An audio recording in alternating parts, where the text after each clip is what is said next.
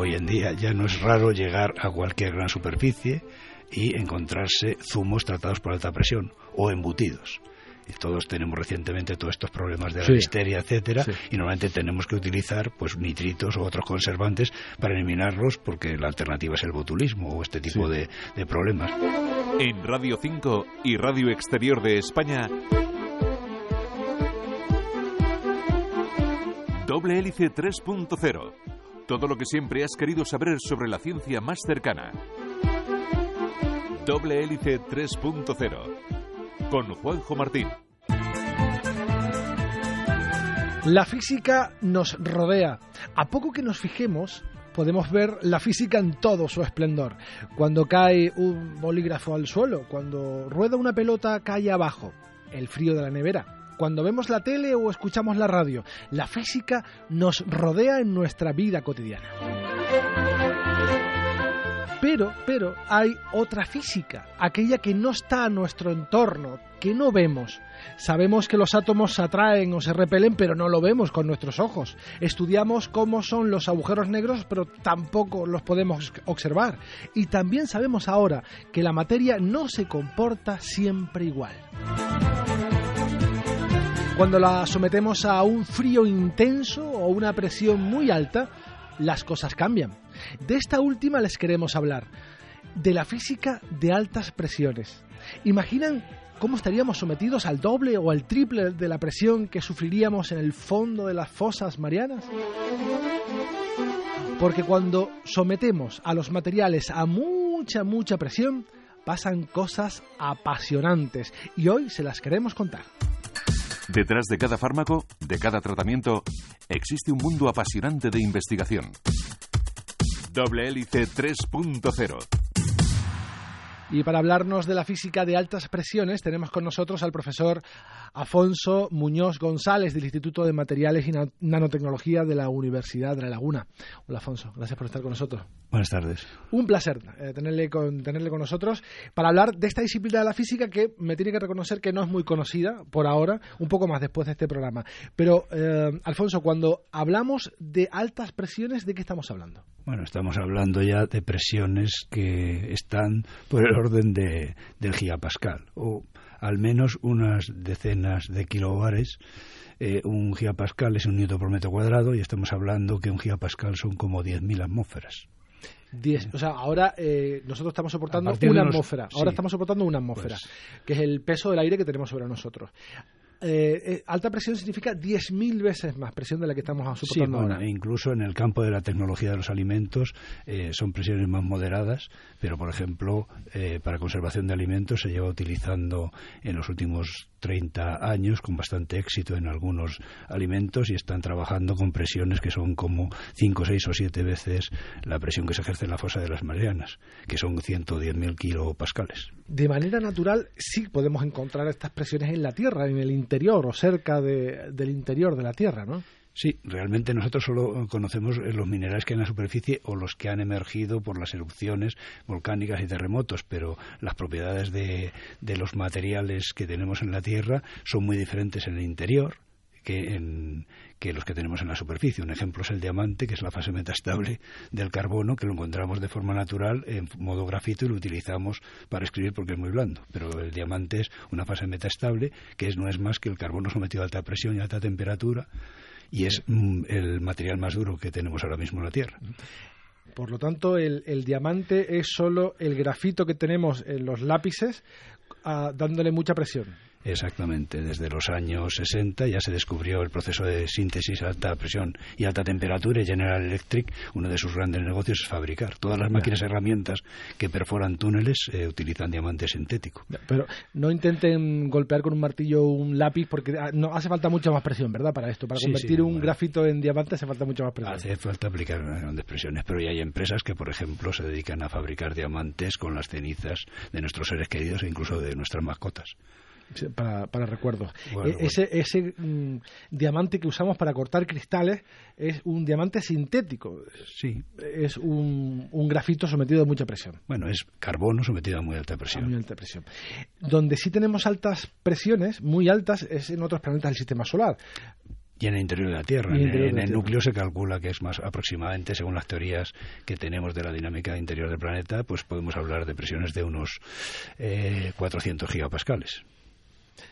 se nos pierden un poco las, cifras y las escalas, eh, pero bueno, entendemos que, son eh, muchísimas más altas de las que podemos encontrar en la superficie de la Tierra. aquellas personas que han hecho algo de buceo en su vida saben que ya a partir de 20 metros, mm, que son pocas atmósferas, ya empezamos a tener problemas en nuestro organismo, eh, comenzamos a, producir nitrógeno en, en, nuestra sangre y eso que estamos a pocas atmósferas, ¿no? Hablamos de atmósferas incompatibles, por supuesto, con cualquier ser vivo.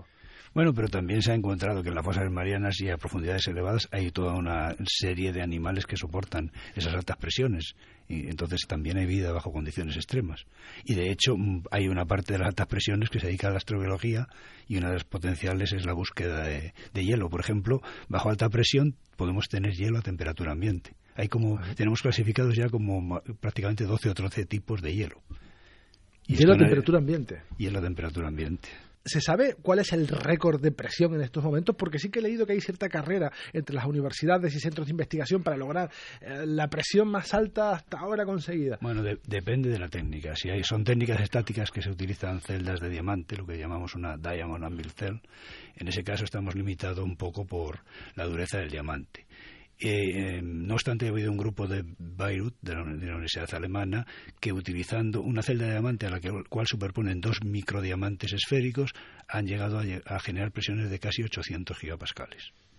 Eh, sin embargo, por ejemplo, eh, utilizando ondas de choque en Estados Unidos y en otros sitios eh, se utilizan, son subidas rápidas de presión y temperatura y en la National Ignition Facility, donde se está sincronizando prácticamente sobre el tamaño de una cosa que es más pequeña que una pelota de ping-pong, pues 800 láseres de una potencia muy elevada, se han llegado a hace poco, hace un par de años o tres, encontraron por primera vez la posibilidad de tener fusión, obteniendo mínimamente una energía ligeramente mayor que la que consumieron. Y leyendo sobre esos récords de presión y sobre este apasionante mundo de la física de alta presión, encontré el santo grial, el santo grial de esta disciplina que se llama hidrógeno metálico. Y todos los grupos quieren llegar hasta ahí porque dicen que el que lo consiga tiene un premio Nobel de física seguro. Eh, ¿Qué es el hidrógeno metálico?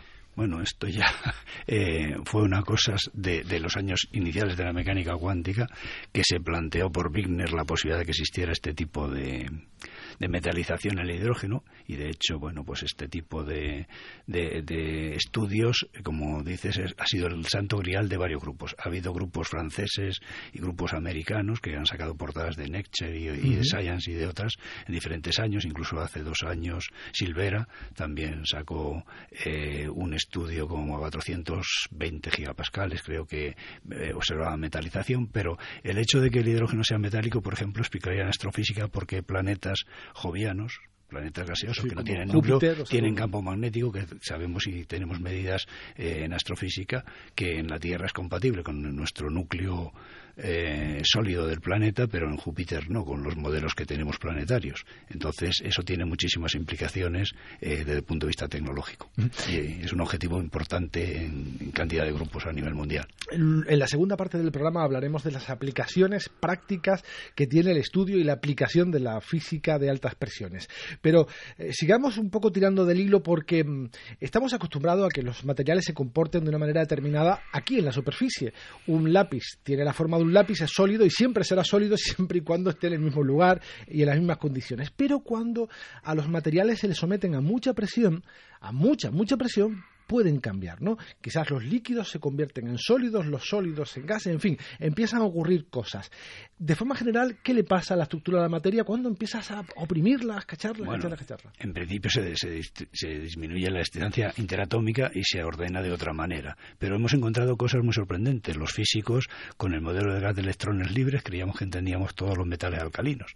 Sin embargo, hace unos años, en el sincrotrón europeo, que es uno de los tres sincrotrones más potentes y de tercera generación, del mundo, en el SRF, se encontró que sodio y otros eh, de estos metales alcalinos sometidos a alta presión pasan de ser eh, sólidos a una fase líquida, a 110 gigapascales, y cambia totalmente las propiedades. Pasan de ser metales a convertirse en aislantes.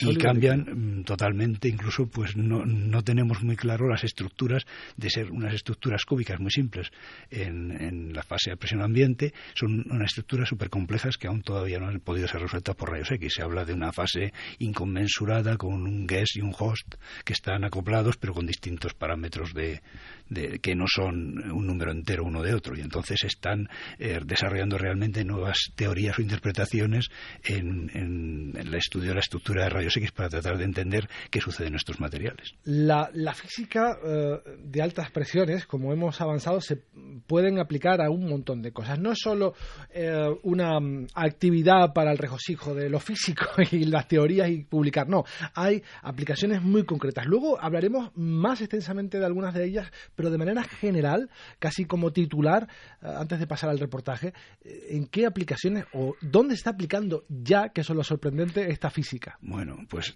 en, la física de altas presiones y en el campo de altas presiones va desde campos como la mm, ciencia relacionada con la comida, food science, a la astrobiología, a aplicaciones eh, para tratamiento del cáncer, a nuevos materiales superconductores a altas presiones que se están descubriendo y que probablemente uno de los objetivos del científico es siempre contribuir a la sociedad y obtener nuevos materiales que nos solucionen a corto plazo el problema energético que tenemos. Si logramos tener superconductores a alta temperatura, pues eh, eso solucionaría la pérdida del 20% o más que tenemos en la red de distribución, con otras propiedades que tendríamos a la hora del funcionamiento de los equipos que estamos manejando actualmente. Entonces, eh, tiene aplicaciones en química, en física, en food science, en prácticamente todo lo que uno se puede imaginar, en materia blanda y biología para desactivación y activación de proteínas y claro con los posibles tratamientos en drogas, en farmacología, etcétera, etcétera.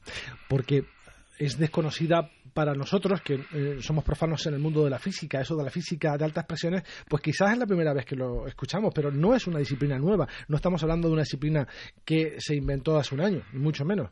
No, no, se lleva ya trabajando bastantes años y de hecho el premio Nobel que se recibió en el año 46 por Bridgman eh, fue, digamos, el primer reconocimiento a este campo eh, justo al acabar la Guerra Mundial pero mm, desde entonces se ha aplicado por diferentes grupos y en diferentes campos y es una técnica que, por así decirlo, durante un cierto tiempo nos dedicamos en química solamente a, a utilizar la temperatura para obtener nuevas síntesis de materiales. Hoy en día se sintetizan nuevos materiales aplicando también presión y hemos descubierto que los gases nobles, que en principio siempre nos han enseñado que no se mezclan, pues a altas presiones hay compuestos de gases nobles.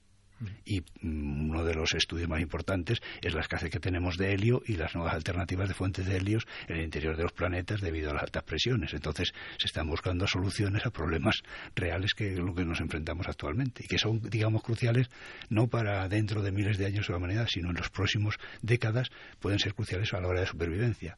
Uno de los eh, Mm, eh, cosas más interesantes que ahora que se habla tanto del clima, el efecto invernadero. Entonces, este ha sido, por ejemplo, tratar de secuestrar el CO2 utilizando caltratos.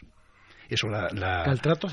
Caltratos son estructuras muy abiertas que la naturaleza ya utiliza. De hecho, en el hielo, en, y, esto ya se ha explorado en Alaska y demás, eh, cuando fundes el hielo sacas gas.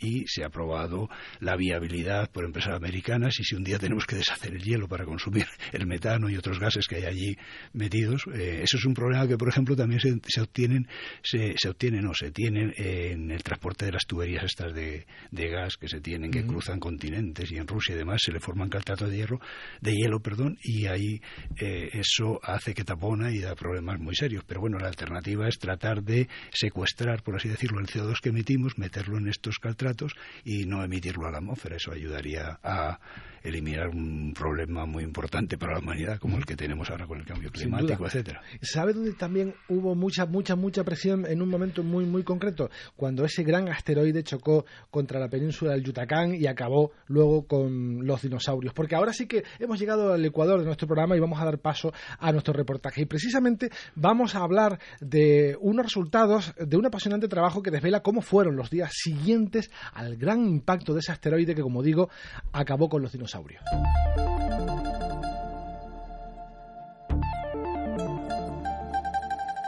En la superficie de la Tierra hay cerca de 200 cráteres de impacto conocidos. Algunos están muy bien conservados e incluso son claramente visibles, como el cráter Barringer en Arizona, en Estados Unidos, de unos 1.200 metros de diámetro, mientras otros son detectados solo por los ojos entrenados de geólogos y geofísicos especializados.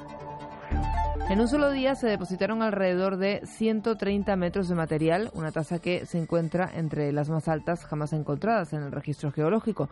El más importante de todos ellos es el cráter Chicxulub, situado en la península del Yucatán, en México. A pesar de su enorme tamaño, de 200 kilómetros, no ofrece vistas espectaculares para un visitante. El cráter está enterrado bajo cientos de metros de sedimentos que se han acumulado a través de los millones de años que han pasado desde que se formó, hace unos 65 millones de años.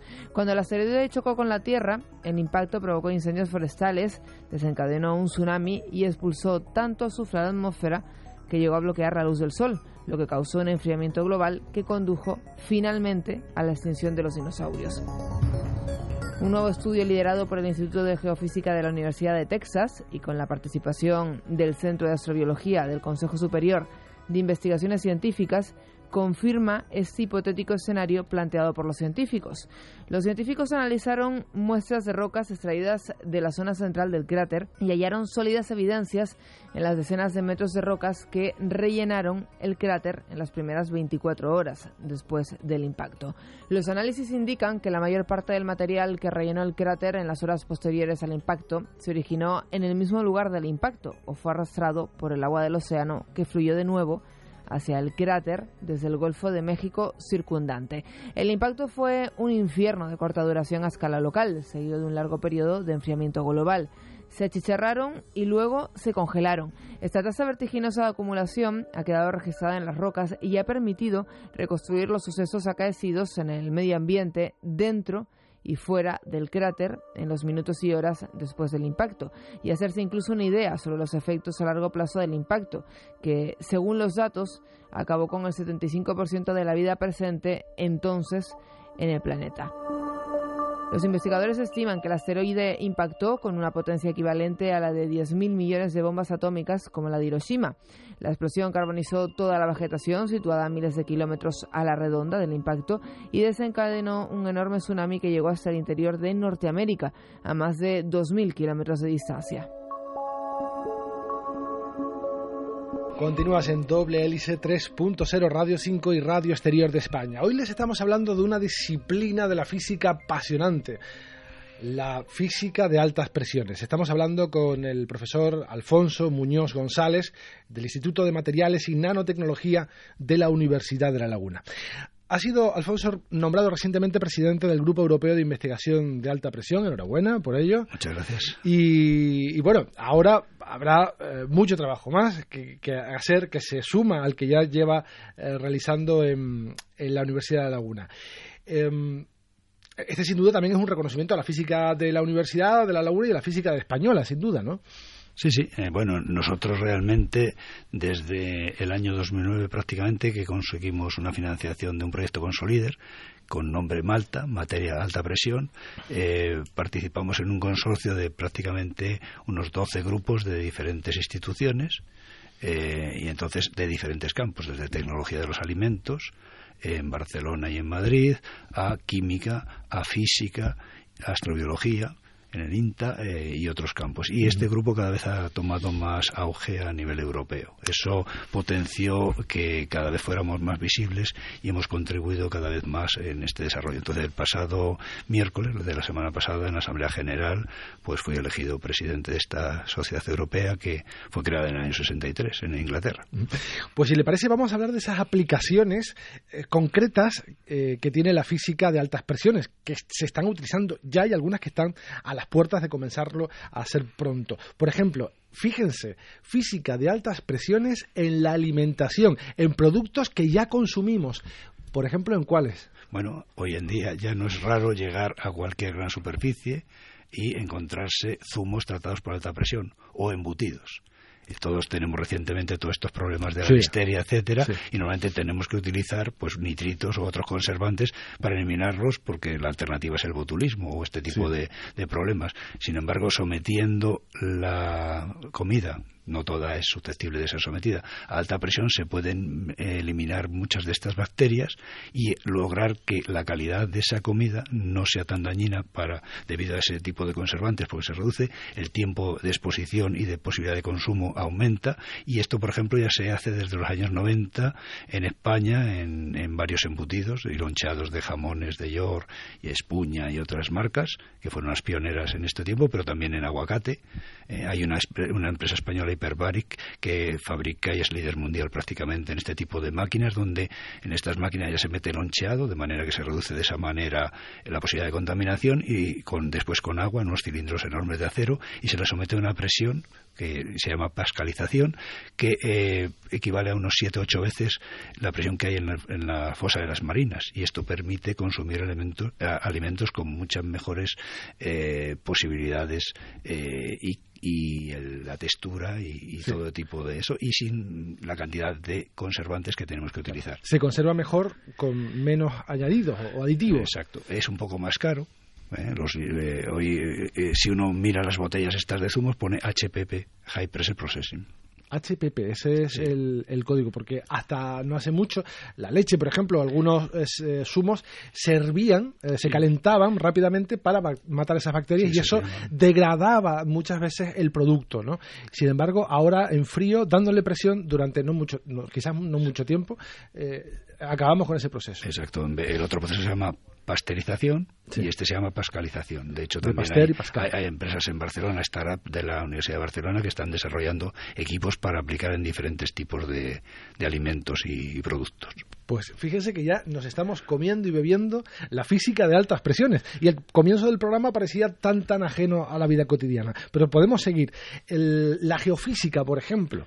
Bueno, en geofísica pues es muy importante para todos los geólogos el conocer cómo son los materiales en el interior del planeta eh, pues cambia mucho las teorías que tenemos del conocimiento e incluso los nuevos materiales que podemos obtener a altas presiones que tienen aplicaciones muy distintas a las que conocemos. Hoy cada día necesitamos, eh, estamos en una sociedad que cada década necesita cientos de nuevos materiales para el consumo tecnológico que estamos desarrollando. Entonces ya estamos un poco limitados y estamos buscando alternativas. Entonces ahí ya bajo altas presiones están sintetizando nuevos materiales, pero además también obtenemos mucha información porque realmente nosotros solo conocemos un poco lo que sucede donde vivimos, que es en la superficie, pero a unos pocos kilómetros y no hemos podido llegar con sondas más allá de los 11 kilómetros, pues desconocemos lo que sucede. Tenemos que esperar a terremotos o a otras cosas o a que haya grandes catástrofes para que ese tipo de materiales emerjan.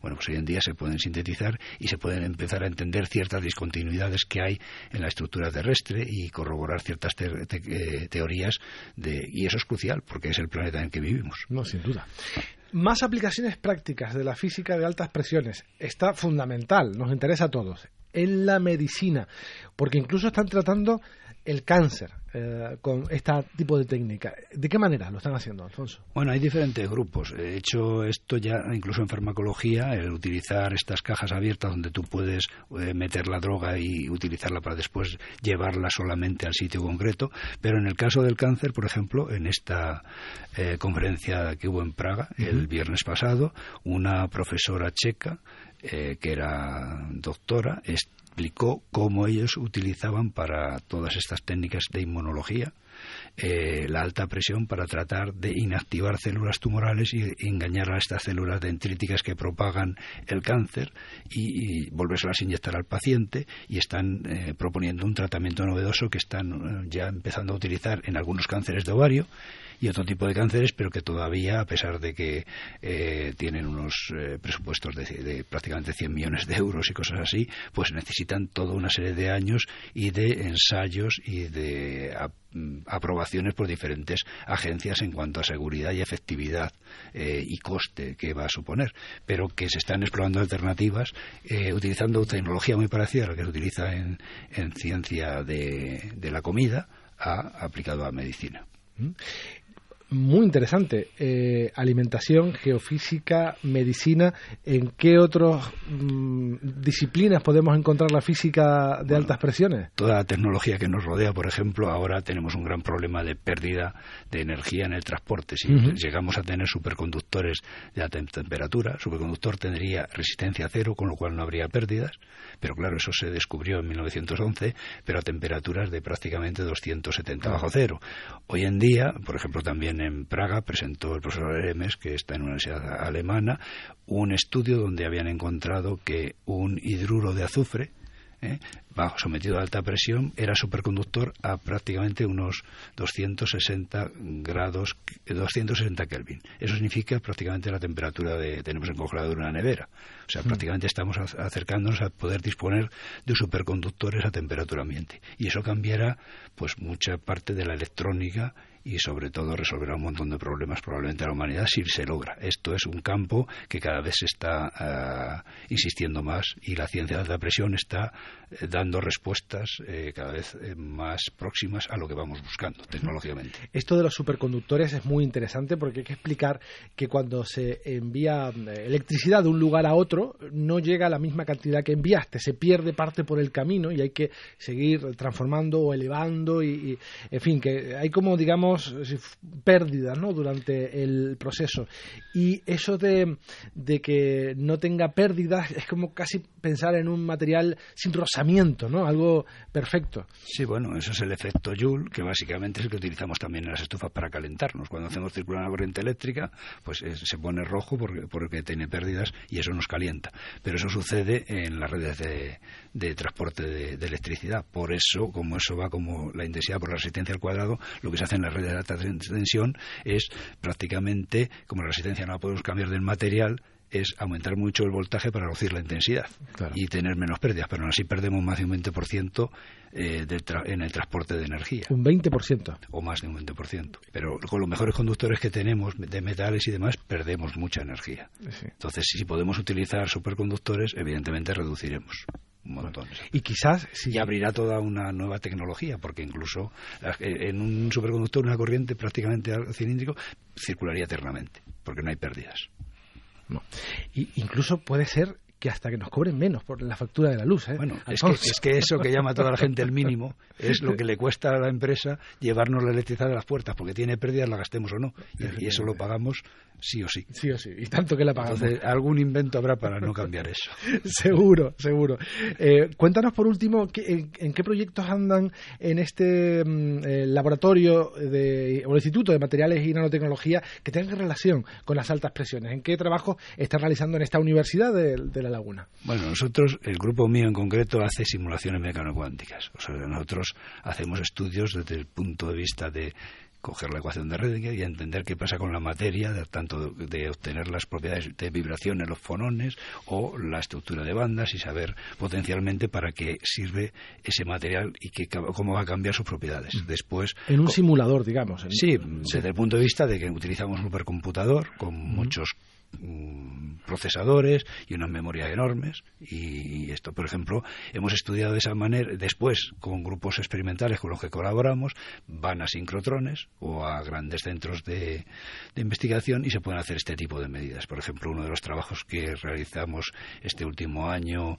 eh, por el cual pues también tuvimos un cierto digamos impacto en el, en el campo fue una nueva fase del óxido de hierro que era desconocida, en colaboración con una eh, investigadora de, de, las puntas del hierro, que, que estaba trabajando en el SRF que se formó en la Universidad de La Laguna, hizo la tesis con nosotros y realizó los experimentos y tanto encontramos esta nueva fase del hierro que mm, se sabía que podría existir e incluso se propuso una nueva. Cambiaba las propiedades magnéticas y eso tiene implicaciones en el interior de la Tierra.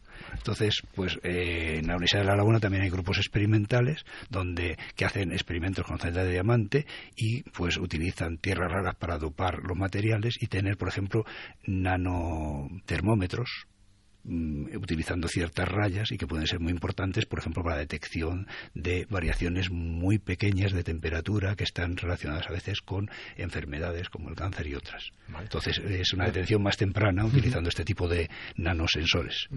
Impresionante.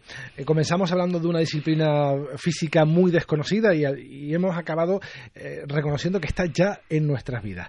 El profesor Alfonso Muñoz González, del Instituto de Materiales y Nanotecnología de la Universidad de La Laguna, muchísimas gracias por haber estado con nosotros. Muchas ha gracias. Sido un placer. Gracias. Y este ha sido nuestro recorrido científico por hoy. El próximo sábado mucho más aquí en Doble Hélice 3.0. Síguenos en facebook.com barra doble hélice o en twitter arroba doble hélice rn. En la realización técnica tuvimos a Curro Ramos en la dirección, aquí les habla. Juanjo Martín, hasta la próxima semana.